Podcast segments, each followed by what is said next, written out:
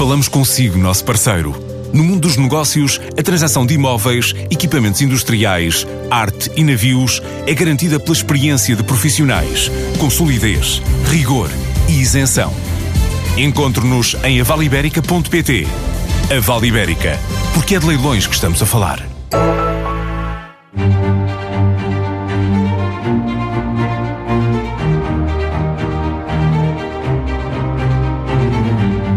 Setor da saúde vive momentos conturbados. Vários hospitais privados vão deixar de prestar cuidados de saúde ao abrigo das convenções com a ADSE, que abrange 1 milhão e 200 mil beneficiários. Há ainda a greve dos enfermeiros, está em discussão a lei de bases da saúde e estão a ser reequacionadas as parcerias público-privadas no setor. O nosso convidado de hoje é Pedro Pita Barros, economista, investigador e professor da Universidade Nova de Lisboa, que estuda as contas da saúde há mais de duas décadas. Pedro, bem-vindo à Vida do Dinheiro. Nos últimos tempos, os maiores grupos privados suspenderam o acordo da ADSE e valerá a pena eh, começarmos pela origem deste diferente. Está em causa, nomeadamente, um mecanismo eh, que foi acionado pela primeira vez em dezembro, eh, de forma retroativa, chamadas regularizações, apesar de não haver limites aos preços de medicamentos ou das cirurgias praticados pelos privados, a ADSE pode pedir o reembolso do valor que tenha sido faturado acima da média. Portanto, a ADSE pede agora a devolução de 38 milhões de euros relativos a 2015 e 2016. Os privados não acham isto admissível. O que eu lhe pergunto é como é que tem visto esta guerra à volta da ADSE? Bom, um, a ADSE tornava-se claro desde há algum tempo que tinha que se tornar um eh, comprador mais agressivo dos serviços que tinha. Havia uma percepção de que nem sempre os preços do que estava a pagar e a qualidade do que estava a pagar e a quem estava a pagar era adequado e, portanto, tinha que fazer uma revisão desse aspecto. Esta, esta regularização que foi feita insere-se de alguma forma nesse movimento de melhorar a gestão da ADSE. E a, o problema que cria é que é uma regra que cria demasiada incerteza para quem estiver a prestar serviços à ADSE. Embora se compreenda que num momento do tempo a ADSE possa querer fazer essa avaliação para trás e perceber onde teve que pagar a mais, não pagar tanto, a questão que se coloca é como é que isto vai funcionar para o futuro. Eh, e cria uma situação em que cada prestador presta um serviço à DSE estabelece um preço, mas se esse preço pode ser ajustado por causa de preços que outros praticam, passa a ter uma grande incerteza. Portanto, cria aqui uma incerteza contratual que não é eh, fácil de resolver. Eh, e claramente eh, o setor, o setor privado, os operadores privados mais importantes, sentiram a importância desse, desse aspecto. Portanto, aqui o que é problemático é a retroatividade. Acho que aqui o problemático é a retroatividade. Eh, Combinado uma... com tabelas que não são atualizadas em muitas coisas há mais de 20 anos, por exemplo. Não, as tabelas não atualizadas são também um problema em si mesmo, que deveriam ser atualizadas, mas mesmo que elas estivessem atualizadas, o problema permanecia, porque nada impedia que um determinado prestador privado porque quisesse ganhar volume, fizesse um preço muito baixo num ano e isso iria fazer com que os outros, nos anos seguintes, tivessem que devolver dinheiro à ADSE por causa deste mecanismo. Uhum. E isso cria uma incerteza que não faz muito, muito sentido. Portanto, eles teriam que resolvê-la de alguma forma. O ter-se chegado a esta esta impasse ou desta situação de tensão é que é, é que é mais incómodo de alguma forma. No entanto, nós devemos ter em mente que é sempre razoável que partes privadas, eh, e neste caso considerar a ADSE também como uma parte privada, uma vez que é totalmente financiada pelos seus beneficiários, tenha que negociar com as partes privadas que prestam os serviços. E, portanto, aqui tem que haver uma negociação e estão a ser usadas estas uh, situações de denúncia ou ameaça de denúncia de convenções como forma disso. Para provocar a negociação, o Conselho Geral de Supervisão da ADSE, que junta representantes de todas as áreas, dos beneficiários, do governo, dos sindicatos, dos aposentados, uh, veio agora pedir diálogo. Agora que foram rasgados contratos, finalmente, isto, ainda estamos em, em momento de pedir diálogo. Isso pode acontecer? Não, vai ter que acontecer certamente, porque o volume de de atividade gerado pelos beneficiários da DSE não é irrelevante para estes operadores privados eh, e, portanto, é do interesse de ambas as partes chegar a algum acordo. No caso desse Conselho, o que é, o que é curioso é haver um, um apelo, um diálogo dessa forma, quando eles são um órgão da própria ADSE e, portanto, a sua ação deveria ser sobre a direção da ADSE devia ser, e devia ser dentro da ADSE e não ser publicamente. É um pouco estranho que, para mim, que façam este apelo na, na praça pública. Devia ser parte do processo de, de, negociação. Tal como parece neste processo até agora, pelo menos, relativamente bem tomada a posição do Ministério da Saúde de não se meter no assunto. Afinal, criou-se um Instituto Público de Gestão Partilhada, uh, precisamente para estar fora da, da esfera do Estado no sentido da decisão e, portanto, o Estado olha para isto do lado de fora. Repare-se que a ADSE não faz parte do Serviço Nacional de Saúde. Não é? A ADSE é um subsistema e, como tal, está uh, paralelo, adicional, é uma segura adicional do, dos uh, funcionários públicos. E como é que se pode resolver este diferendo? O que é que seria uma solução razoável?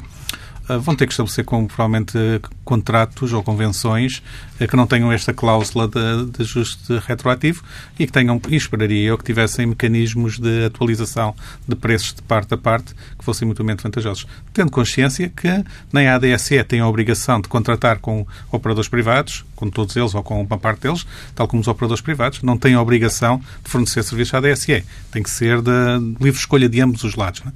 Eh, e por isso terão que encontrar um meio caminho que seja adaptado para ambos. Até é possível que faça sentido alguns prestadores terem um preço pelos serviços que dão e outros tenham outro, dependendo das condições de qualidade e, da, e das condições de, do serviço que está a ser fornecido. Não? É?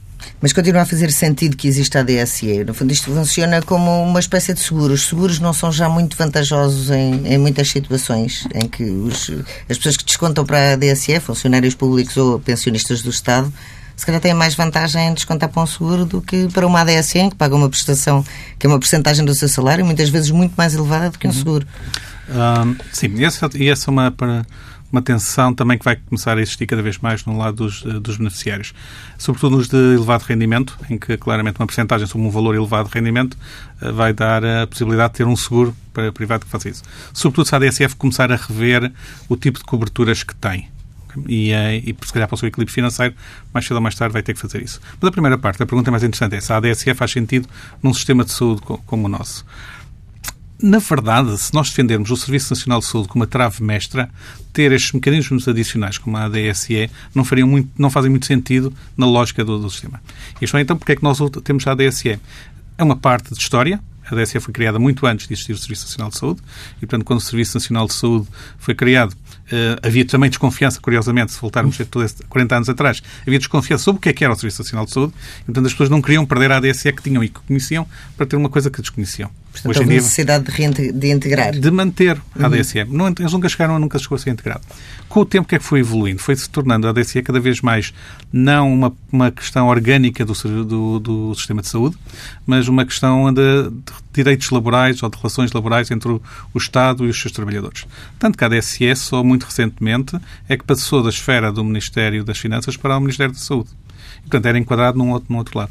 Na reflexão que foi feita em 2016 sobre os caminhos da ADSE, ficou muito claro que havia uma, uma posição de, que acabou por vingar, dominante, de, embora não unânime, de que a ADSE deve, deve ser vista nas relações laborais, no âmbito das relações laborais entre o Estado e os seus trabalhadores e, portanto, não é necessariamente algo que encaixe facilmente no resto do sistema de saúde. É, uma, é, uma, é um segundo pagamento que as pessoas fazem, uh, passam a ter um acesso mais rápido a alguns serviços, sim, mas nós podemos questionar se, numa lógica de utilização de serviços de saúde, faz sentido que as pessoas vão diretamente a um especialista quando no Serviço Nacional de Saúde entendemos que a forma correta é ir através do médico de família.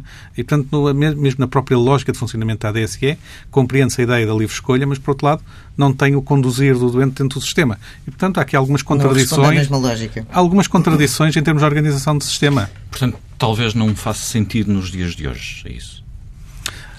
Da maneira como está atualmente, em que são os beneficiários a financiar integralmente a ADSE, eles têm que também ter a sua liberdade de ter esses, esses mecanismos. O que não faz sentido é dizer que o Estado deve ativamente promover a ADSE como complementar ou alternativa ao Serviço Nacional de Saúde. Essa parte é que não faz sentido. Porque eu também não vou impedir ninguém de ter um seguro de saúde privado. E, portanto, de certa forma, a ADSE é uma mutualidade eh, com base no, no, rendimento para criar esse seguro entre as pessoas que, que, que são beneficiários do, do mas, sistema. Mas admite que possa terminar a ADSE? E que implicações é que teria, por exemplo, para os beneficiários esse cenário? Hum, Bom, primeiro deixariam de ter acesso aos prestadores de, que estão em acordo com a, com a e teriam que encontrar uma solução para as suas necessidades ou no Serviço Nacional de Saúde, ou através de seguros, ou pagando de, diretamente, dependendo do tipo de serviço. Portanto, claramente teriam que ter uh, uma resposta diferente em termos de, de, dessa procura de cuidados de saúde. Por outro lado, também deixariam de descontar os tais 3,5%, portanto, teriam um aumento de, de rendimento face ao que têm hoje. O que, hum, uma pergunta que muitas vezes surge é pode o sistema de saúde não ter ADSE por causa desse aumento de procura? Na verdade, pode, não é, não é dramático. Se nós pensarmos da seguinte forma, quem está a prestar cuidados de saúde aos beneficiários da ADSE não é a ADSE, a ADSE contrata serviços. E, portanto, se a ADSE contrata serviços, a capacidade instalada está lá. E, portanto, se a ADSE desaparecer enquanto sistema financeiro de cobertura, o SNS ou os seguros podem contratar essa capacidade para fornecer os, os mesmos serviços às pessoas. E, portanto, em termos de equilíbrio geral do sistema, não parece que exista um problema com isso. Haverá sempre, se desaparecesse a DSE, um período conturbado de como é que isto depois se ajusta, quem é que só escolhe estar no SNS, quem é que vai querer fazer seguros, que tipos de seguros, como é que os contratos são estabelecidos, se o Serviço Nacional de Saúde decidisse contratar mais alguma capacidade fora de, para cobrir necessidades que não consegue neste momento satisfazer, eh, como é que faria? Teria, teria que haver isso, mas não é um problema intrínseco de dizer não temos capacidade para, para prestar esses cuidados. Eles são prestados hoje, a ADSE é simplesmente um mecanismo de cobertura financeira. E a, a ADSE, eh, neste momento, a discussão que, que, está a ser feita é há privados, os maiores grupos privados estão a bater com a porta. Eh, a ADSE tem capacidade para negociar, ou o Estado tem capacidade para negociar com outros privados, ou seria uma negociação mais viável feita dentro do próprio SNS, com públicos? Eh, como é que se faria essa negociação? Ou quão, quão difícil seria substituir os privados que atualmente estão? Os, eh, substituir os atuais operadores privados na componente de consultas provavelmente não é demasiado complicado porque não exige um grande investimento da, do lado do prestador para, para ter Mas, portanto, seria substituir privados por privados? Seria substituir privados por privados. É o meu palpite. Não, não, não tenho certeza. É provável que algumas pessoas preferissem ir a uh, o SNS, mas se substituíssem privado por privado não era, não era impossível fazer isso. Uh, na parte de algumas cirurgias, nomeadamente algumas grandes cirurgias que já são praticadas nos, uh, nos hospitais privados e nos grupos que agora estão a denunciar as convenções, aí sim haveria uma complicação maior. Até porque é uma questão de volume, não é? E de, de capacidade instalada. É, Os grandes grupos têm uma capacidade de, que outros não têm. Sobretudo se estivermos a falar de intervenções em que fazer muito é importante para fazer bem e, portanto, em que eles precisam ter, de alguma forma, economia de escala, precisam uhum. ter volume, o próprio cirurgião precisa de fazer muitas vezes para fazer bem. E isso não é compatível com, de repente, ter eh, pequenos, eh, pequenas clínicas a fazer procedimentos muito uhum. diferenciados. E aí poderá haver alguma, poderia haver alguma dificuldade adicional da ADSE em fazer essa substituição. Este é mais um foco de instabilidade no setor da saúde, a contestação a que assistimos nas ruas, enfermeiros, médicos, as demissões de direções hospitalares, as greves, os hospitais no limite da capacidade, são vários os problemas. Por que é que o Serviço Nacional de Saúde se encontra neste estado, permite uma expressão, de convulsão? Hum, por falta de preparação que é talvez a explicação que não estava à espera de ouvir. Não é? Porquê é que eu digo falta de preparação? Uma, uma parte de, desta convulsão que está a ocorrer neste momento tem um driver muito claro, tem uma, uma, uma força motriz muito clara, que é as, as, ordens, as ordens profissionais, os sindicatos, e que, e que está associada ainda ao, ao momento de saída da Troika. Ora, eh, e com as reposições das horas de trabalho, com os salários, etc., que foi criando uma escalada sucessiva de reivindicações. Ora, era relativamente claro, em 2014, quando se, se fechou o programa da Troika, que os cortes que tinha havido, quer, quer em termos de salários, quer o aumento das, das horas de trabalho, que se iam ser repostos de alguma forma, iriam criar este tipo de tensões. E, portanto, de algum modo, devia ter sido bem acautelado em que ritmo e com que, e, e com que grupos se avançaria primeiro e como é que se faria, qual era, qual era o plano de, de, fazer isto. E nunca foi muito claro qual era o plano que estava em, em causa. Sempre o problema houve... foi não os cortes, mas as reposições, é isso? Depois dos Ou a falta de, de, de a falta de, preparação, a, falta de preparação de como é que vamos fazer as reposições. Uhum. Porque a partir do momento em que se diz eh, terminou o programa e, portanto, os cortes que eram temporários vão deixar de ser temporários, vão ser temporários, portanto, vão terminar, não é? Uh, era preciso ter uma ideia do que, qual era o plano pelo qual isso iria ocorrer. Qual é o prazo? Quais eram as prioridades? Qual era, quais eram as prioridades? Qual é o prazo em que isso vai acontecer? Uh, dizer que vamos começar a fazer com estes e depois logo se vê com os outros, sem ter uma calendarização muito clara e depois as coisas acontecerem de acordo com essa calendarização, um, cria desde logo a questão de, ok, se uns estão a começar a ter reposições, então a forma dos outros terem é começarem a contestar. Quer dizer, eu também quero. Porque não está calendarizado exatamente como é que, como é que vai ser. Eh, e se uns têm reposições de, de, de do horário semanal e, e, outros não têm, começa a perguntar então quando é que os outros uh, também têm. Uh, mas depois diz, ah, mas estes ainda não podem. Mas não podem porquê? Uh, e, cria, e vai-se criando uma escalada. Eu acho que se foi criando uma escalada sucessiva. E chega-se a um ponto em que se torna difícil cada um dos lados recuar sem perder a face neste, hum. neste processo. Portanto, neste momento estamos sucessivamente a escalar neste aspecto. Aliás, mas isto é só uma, isso é só uma parte do problema, não é? É o problema de, do pessoal. Mas... Sim, mas é, as greves têm a ver com isso, não é? As greves tinham que ter uma preparação, quer do Ministério da Saúde, quer do Ministério das Finanças, em que fosse muito claro a forma como, uh, como seria feito mas depois isso. há outra parte, a parte das, direções, das demissões das direções hospitalares, da falta de condições nos hospitais, aos doentes de, gravíssimos que... a serem atendidos em contentores. Que tem uma parte desta preparação também, porque um, durante o tempo da Troika, onde é que era fácil cortar? em tudo que fosse manutenção e equipamentos. Era, era, relativamente claro que depois de um período de 3, 4 anos de aperto, até com um bocadinho já vinha de trás, que em algum momento se ia ter que começar a renovar isso. E foi-se adiante. O investimento. Esse, esse, esse, esse, investimento, ou pelo menos a forma de calendarizar e dar a expectativa de, quando, de como é que isso faz. A partir do momento em que se começa a perceber que é na praça pública uh, que se consegue ter algum poder de negociação face ao governo para conseguir uh, ter alguma verba adicional, obviamente uma vez estabelecido o exemplo, não vão todos atrás, não? Em eleições facilita. Em eleições normalmente facilita essas coisas. Portanto, aqui parece-me haver muito uma uma, uma, uma falta de, de, é uma falta de preparação para conciliar o que se queria ser de consolidação orçamental com expectativas que se sabia que iriam criar tensões uh, a, a breve prazo. Portanto, não, Falámos de falta de preparação, não falámos uh, sobre dinheiro como, como problema.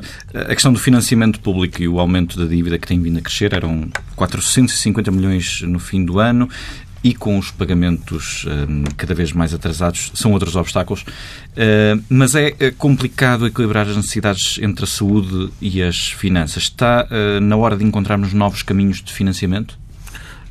está na hora de saber como fazer bem este financiamento e provavelmente ter algum financiamento uh, adicional. Nós, neste momento, temos, neste momento, quase desde que temos dados sobre, a, sobre esta questão das dívidas, que se, que se, percebe que há um misto de, do que se chama subfinanciamento crónico, isto é, as unidades de saúde, nomeadamente os hospitais, recebem orçamentos que, à partida, se percebe que não vão ser suficientes para o que lhes é exigido em termos de movimento assistencial.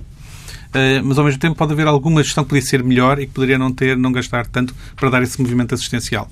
Agora, qual é, onde é que está a fronteira entre o que é o que não o, o que é desperdício do que está a ser feito e aquilo que falta para fazer bem é que, é que não se conhece. Eh, e isso gera um problema que, que se torna crítico que é se eu, como gestor, se eu estivesse a gerir uma dessas unidades, se eu sei que não vou conseguir cumprir o orçamento, então perdido por 100, perdido por 150. E, portanto, eu tenho aqui alguma... Há margem para isso? Acaba por haver margem porque mais cedo ou mais tarde o dinheiro aparece e, portanto, eu não tenho nenhuma recompensa óbvia de fazer uma boa gestão, não é? Uhum. Mas que isso, se eu tiver, além disso, a percepção, nem precisa ser a realidade, se, se houver a percepção de que tendo mais dívida eu recebo mais, então a melhor forma é ter, é ter dívida. E nós, de alguma forma, observamos isso quando, em cada momento que há um, um anúncio de verbas extraordinárias para regularizar dívidas nos hospitais, tipicamente o crescimento da dívida no mês seguinte é maior do que vinha a ser. Porque surgem, surgem do caixote coisas, uh, uh, há menos preocupação, o que for. Portanto, aqui, os mecanismos não são simples. O, uh, o novo caminho que está a ser tentado é, é interessante. O, foi criado ano passado uma estrutura de, de missão conjunta entre o Ministério da Saúde e o Ministério de, de, das Finanças que, que, me parece que frequentemente recebe mais atenção do Ministério das Finanças do que do Ministério da Saúde, que não deixa de ser o, o seu quê, e isso reflete-se na, na, no próprio relatório do Orçamento para 2019. Mas já vê resultados desse grupo?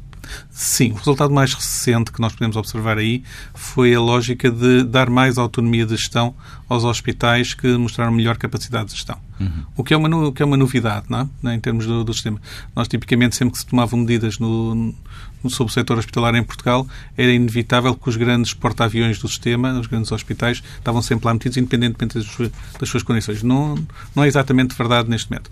Se vai ser credível que eles vão conseguir manter este caminho e conseguir eh, ir dando estes, estes aspectos de, de algum prémio de gestão a quem faz melhor gestão, não, não sei. É, pelo menos é um, é um princípio.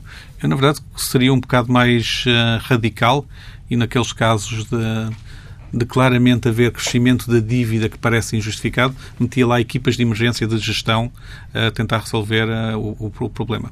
Agora, Pedro já defendeu isso, era uma espécie de troika interna dentro da junta da administração para controlar... Fazíamos, faríamos uma troika interna e troika porque teria três instituições, Ministério da Saúde, Ministério das Finanças e Tribunal de Contas, uh, arranjar uma equipa que entrasse uh, lá dentro. Eu acho que poderia ter um efeito dissuasor também sobre alguns desses, desses elementos.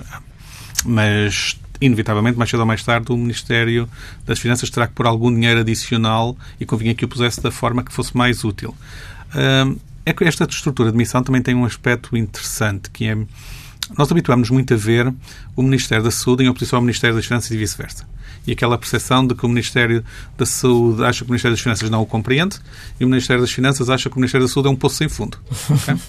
E, portanto, esta estrutura de missão pode fazer um pouco a ponte para perceber onde é que se é que é mesmo um poço sem fundo e o que é que pode ser, o que é que pode ser feito melhor.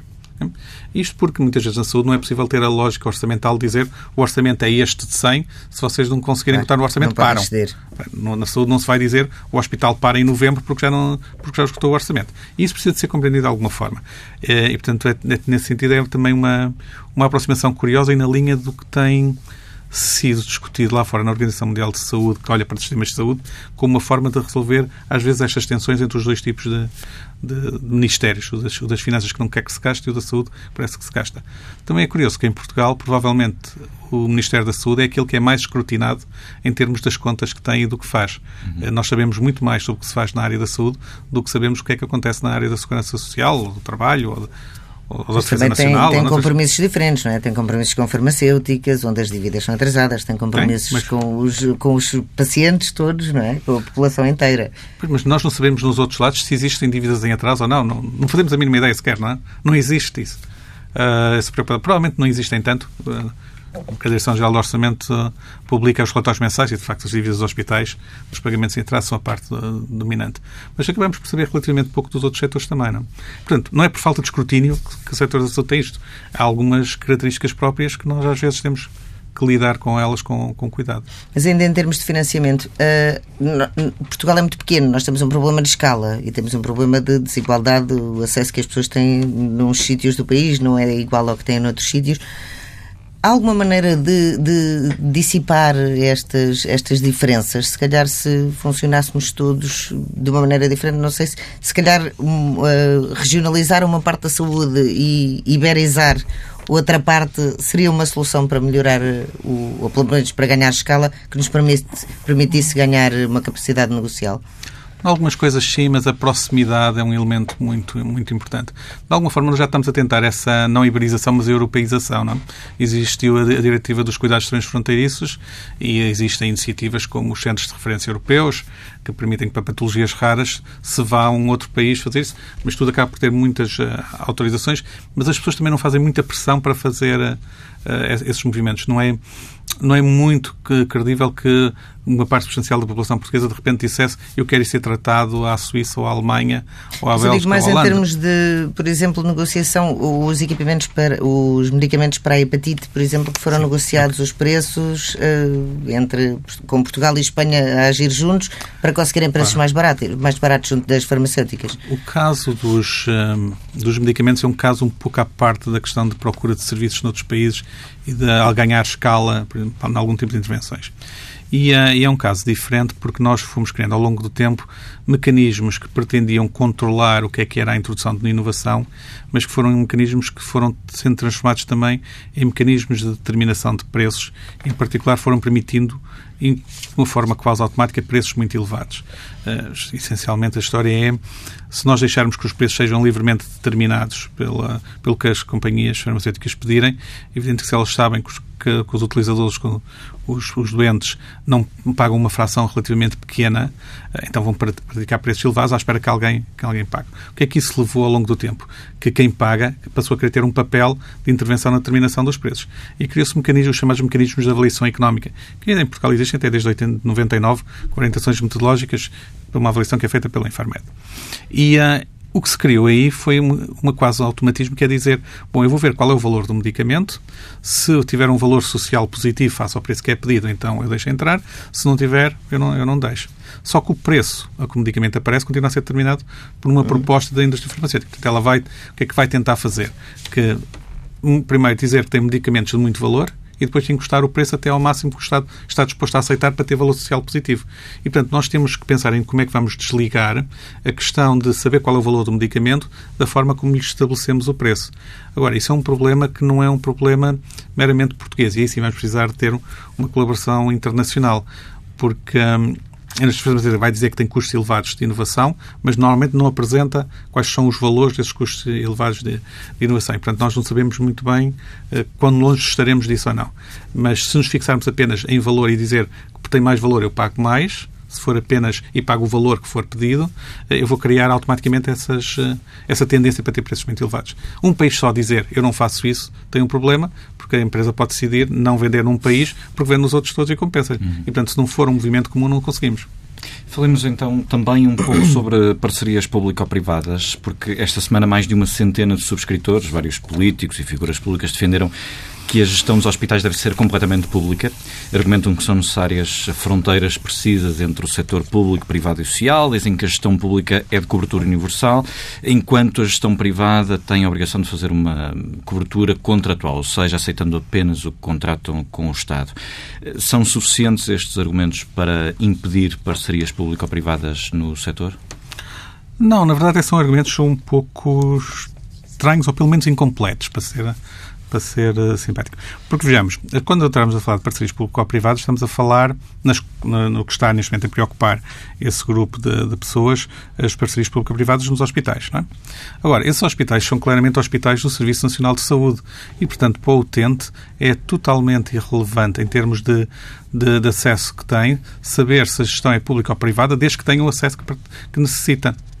O que, que argumentam, é... nomeadamente, para completar uh, a ideia, os hospitais, uh, com uma gestão pública, argumentam estes subscritores, os hospitais aceitam todo o tipo de problemas, incluindo a hospitalização social, enquanto que eh, a gestão privada tem sim, apenas sim, a gestão agora, porque, contratual. Porquê, porquê é que esse argumento é incompleto? Primeiro, porque se eu quisesse dar esse, uh, incluir esse elemento na, na gestão de uma PP, também poderia dizer, poderia ter no contrato qualquer coisa que dissesse internamentos que sejam por motivo social terão um pagamento acrescido. Isso não me parece que seja o problema. A questão é, é a seguinte, que me, que me parece, e é que me parece que o argumento é bastante incompleto do lado deles, que é, eu na PPP digo, eu quero comprar este tipo de serviços e vou pedir ao outro lado que me diga qual é o preço pelo qual pode fazer isso. E que tem que fazer as contas e, e, e fica fixado. É evidente que eu depois de dizer um preço e um, e um movimento que quero, não posso estar a alterar as regras à vontade. Porquê é que eu no setor público faço isso? Porque altero as regras e depois ou não pago ou meto verba adicional. Então, okay? desresponsabilização. E isso desresponsabiliza. se eu tiver a fazer com um, com um hospital público e dizer, olha, vou-lhe dar este orçamento de 120 e você tem que fazer isto. E seis meses depois diz, ah, mas afinal também tem que fazer mais estas 30 coisas. Esse hospital tem duas soluções. Ou pede mais orçamento ou cria dívida se criar dívida, sabe como é público, vai lá pôr, uh, o Estado irá pôr mais cedo ou mais tarde. E, portanto, o, o hospital em si mesmo não se preocupa do Estado lhe estar a pedir isso. Se tivermos uma PPP, ele contratou aquele valor, vai receber 110, mas se lhe dizem, agora você tem que fazer mais não sei quanto, ele diz, calma aí, os 110 que me deu foi só para isto. Se quer mais, tem que pagar mais. Tem que pagar mais, parece razoável. Porque mesmo no público, ele paga mais. Paga é diferido, com, ou, com, ou com dívida e, e, com um custo provavelmente superior do que teria se tivesse contabilidade como deve ser. É claro que um contrato acaba por ter muito menos flexibilidade do que tem uh, um sistema público de command and control mas o teu contrato também ajuda a limitar algumas coisas. Se nós formos ver o que, o que tem sido os contratos das parcerias público-privadas em Portugal, nós, nós, até mesmo agora com esta eh, questão que se colocou ultimamente da parceria de Braga, uhum. nós percebemos uma coisa muito clara, que foi quando foi lançada a parceria em Braga, o Grupo José de Mel Saúde praticou um preço para conquistar aquela, aquele contrato. E praticou um preço e agora baixo. E agora, claramente, chegou à conclusão que aquele preço deixou, ou perder, segundo eles, perder algum, algum dinheiro, ou pelo menos não, sem ter uh, lucros espantosos, como, como, como, seria argumentado se eles tivessem algum, algum lucro. Não é? mas, mas mostra que não é o risco está do lado do, do, privado. Lá por eles terem aquela perda, ou eles dizerem que eu tive, tive alguma perda e quero mais dinheiro, ninguém se comove a dizer que eles têm que receber. Se fosse um hospital público, dizia-se, se calhar, bom, coitado, se calhar não podia ser de outra forma, então vamos lá dar mais uns 30 ou 40 milhões. Não? Mas não devíamos comover-nos pelo facto de o Hospital de Braga ser considerado o melhor do país há dois anos consecutivos, pelo menos, e, e, e, tem uma gestão que tem dado provas de ter sido eficaz. Portanto, transformá-lo agora numa EP é desistir de todo de, de voltar a contratualizá-la enquanto PPP faz algum sentido? Uh, pois, eu não sei se foi essa a decisão uh, de, de, reverter de uma vez por todas. Mas sim, segundo este, estes documentos, de, essas 100, 100 e tal pessoas é o que gostariam. a meu ver, não faz sentido. Acho que neste caso nós devemos pensar que os nossos objetivos para o sistema de saúde e para o Serviço Nacional de Saúde são objetivos assistenciais e de saúde das pessoas. Não são de instrumentos pelos quais o fazemos. Se temos um instrumento que é a parceria pública ou privada, que permite, em alguns casos, conseguir ter um melhor resultado do que se fosse uma, uma intervenção de gestão pública, eu, preferir, eu prefiro isso. Agora, será que em todas as situações eu vou querer ter parcerias? Provavelmente não. Provavelmente haveria situações que não quero definitivamente não quer só ter parcerias público-privadas em todo o país, porque o Estado precisa ter sempre a capacidade de dizer, eh, de fazer o resgate da parceria, uhum. se, o quiser. Portanto, precisa ter capacidade de gestão também. Agora, estar a deitar fora um instrumento apenas por motivos que nem sequer são particularmente válidos, não me parece uma, uma atitude muito, muito, muito sensata. Neste, neste caso concreto, acho que é simplesmente uma razão de nós não gostamos da gestão privada porque não gostamos da gestão privada. É ideologia. Política isso. É, na ideologia, não diria politiquice, porque acho que as pessoas acreditam verdadeiramente que, que, a gestão privada é danosa enquanto que a gestão pública é virtuosa. Eh, enquanto que Mas têm todas as provas ao contrário. Eu, aqui não é tanto o ser gestão pública ou ser gestão privada, é ser qual é o esquema de, de, financiamento e de pagamentos e de regras que estão à volta de cada uma delas. Se eu colocasse a gestão pública com uma regra muito simples, que é gaste tudo o que quiser, que o Orçamento de Estado paga-lhe aquilo que gastar. E se eu puser uma gestão privada em que lhe digo também, à gestão privada, você gasta tudo o que quiser e necessitar, que eu também lhe pago tudo o que quiser. Eu acho que as duas vão, vão ser as duas igualmente mais. Uh, uma última coisa para, para fecharmos este, este debate. O, a Lei de Bases da Saúde que temos no Parlamento é uma coisa essencial, uh, devia estar a ser discutida agora. Há outras prioridades e está a ser discutido aquilo que não devia ser, estar a ser discutido? Se nós olharmos para a lei de bases que está, que está ainda em vigor, não, não me parece que ela tenha sido limitadora do que quer que seja uh, no, no, sistema de saúde português, seja qual for os, o ponto do espectro político em que as pessoas se situem. E, portanto, nesse sentido, não é uma, não é uma lei limitadora da, do sistema, portanto, não haveria necessidade de estar a mudar alguma da linguagem da, da, da altura do, dos anos 90 deveria ser atualizada para, para hoje, sim. Também não vejo mal nenhum nisso e nós hoje temos uma, uma forma de pensar e de articular alguns conceitos completamente diferente do que tínhamos nessa, altura. E, portanto, fazer alguma atualização também não me pareceria mal. Agora, despoltar uma revisão de uma lei de bases numa lógica de vamos rever porque eu quero limitar aquilo que se pode fazer é que me parece errado porque não estamos a discutir os princípios que queremos para o sistema de saúde, estamos a querer discutir o que é que é a gestão do Serviço Nacional de Saúde em aspectos particulares numa lei que é a Lei de Bases da Saúde. Isso parece-me um pouco desajustado. E, na verdade, cada vez mais fico com a ideia que nós devíamos separar as duas coisas. E temos uma Lei de Bases da Saúde em que operacionalizavam, de alguma forma, os princípios constitucionais que já estão estabelecidos, dava um pouco mais de corpo a isso, e, uh, e parte da proposta da da Maria de Belém, da Comissão de Maria de Belém, vai nesse sentido, uh, e ter uma outra lei, que seria a, a, lei de gestão do Serviço Nacional de Saúde, em que então assim se concentrava no Serviço, de, no Serviço Nacional de Saúde. Porque também é verdade que algumas das coisas que estavam na anterior lei de bases também não fazem muito sentido. Dizer que o setor público tem que apoiar o desenvolvimento do setor privado não parece que seja uma coisa com, com conteúdo uh, interessante. O Serviço Nacional de Saúde, enquanto, enquanto parte pública deverá usar ou não o setor privado conforme for útil para os objetivos assistenciais que tem. É um instrumento, não um objetivo em si. Pedro Pita Barros, muito obrigado. Obrigado. Obrigado. Em entrevista com o economista Pedro Pita Barros. Vamos agora ao habitual comentário com João Duque. Esta semana agudizou-se a crise na ADSE, com entidades privadas a rasgarem o acordo. Que solução é que defende para este problema? a solução era muito próxima da que temos atualmente e, portanto, eu acho, eu sou um participante deste sistema e, portanto, estou aqui a comentar, mas tenho interesses diretos e, portanto, é um, sou sempre um mau julgador. Uh, quanto melhor, quanto mais beneficiado o sistema, para mim, melhor. Portanto, mas uh, saindo desta, desta situação. Feito o disclaimer. Feito o disclaimer e saindo da situação, já toda a gente veio chamar a atenção para o problema da pressão que uma saída da ADSE pode causar no Sistema Nacional de Saúde. Mas, além disso, a ADSE tem uma característica muito diferente dos outros, chamemos-lhe seguros ou sistemas de saúde, que são uh, privados. Diga-me, a ADSE é dos participantes que descontam mensalmente. Uhum dos seus rendimentos, dos seus ordenados, uma parcela que é percentagem do rendimento. E que não é pequena. E que não é pequena. Uh, e digo com franqueza, se eu, eu já comparei, se eu fosse para um sistema privado, topo de gama, pagava menos.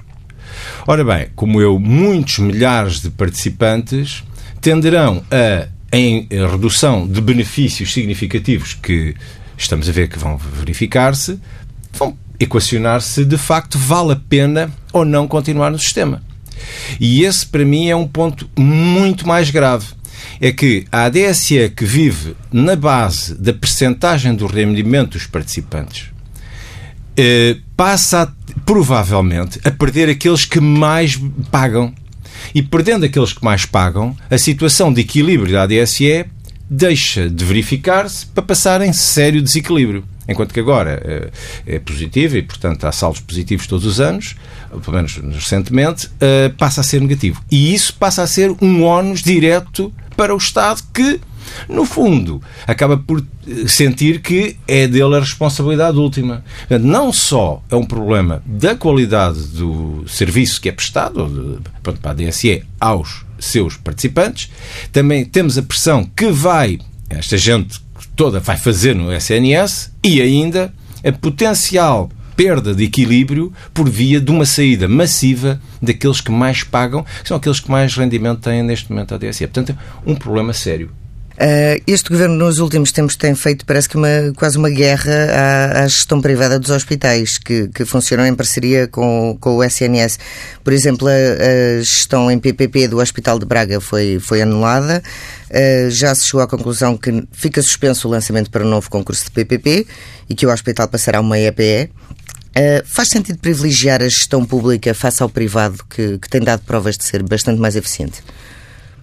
Pode fazer. Eu, eu não sou à partida, aliás, eh, não, eu não tenho nada contra a gestão pública nem nada contra a gestão privada. Somos um país pequeno, temos uh, poucos recursos e, antes de fazermos um passo, devemos fazer duas coisas, acho eu. Ver em que medida é que há sobreposições e redundâncias, para evitar as redundâncias, a menos que essas redundâncias sejam absolutamente necessárias, por exemplo, um avião convém que tenha sistemas redundantes para que, se falhar um sistema, exista um segundo. Bom, mas não é o caso, tipicamente, deste tipo de problemas que estamos aqui a falar, hospitais, centros, escolas, etc. Portanto, eh, evitar as redundâncias, por um lado, e, por outro lado, fazer uma avaliação dos resultados. E, portanto, dizer à partida que o que é privado é mau a meu ver, é errado. Como dizer à partida que o que é público é mau. Eu, eu, já administrei, administrei uma escola e considero que a gestão que fiz foi muito boa e era muito melhor do que muitas escolas privadas que se faziam na altura. E, portanto, não tenho a mínima dúvida de que não é por facto de ser público ou privado que, é, que, que, que em que reside aí o problema. E, portanto, uh, o que é que eu acho que se devia fazer? O que é que devia tendencialmente ser feito? Em primeiro lugar, fazer uma avaliação séria daquilo que foi o resultado das PPPs. No caso da saúde, se são boas, por que não mantê-las? Segundo lugar, ver em que medida é que há redundâncias. Eu já vi locais onde havia escolas públicas, em parcerias público-privadas, a funcionarem espetacularmente e, por uma questão de princípio, uh, desculpem, privadas, uh, a funcionarem muito bem e, por uma questão de princípio, começarem a, a construir uma escola pública do outro lado da rua só porque sim. E, portanto, havia, na altura, um daqueles acordos de parceria com, com a entidade que tratava os alunos uh, que, que, que, que, deviam beneficiar do apoio público, tal como, como os outros, privados, com financiamento público, é certo, mas, se, quer dizer, evitando-se uma duplicação de recursos. Porque o problema a seguir põe-se. O que é que vai fazer a escola privada? Nada, fecha as portas. Porque não tem capacidade. Aliás, nem a escola pública depois é racionalmente gerida, porque também não tem capacidade. E, portanto, estragam-se duas coisas. Doutor João Duque, muito obrigada. Uh, já sabe que pode ler tudo no Dinheiro Vivo que sai neste sábado com o JN e com o Diário de Notícias. E ler e ouvir em tsf.pt.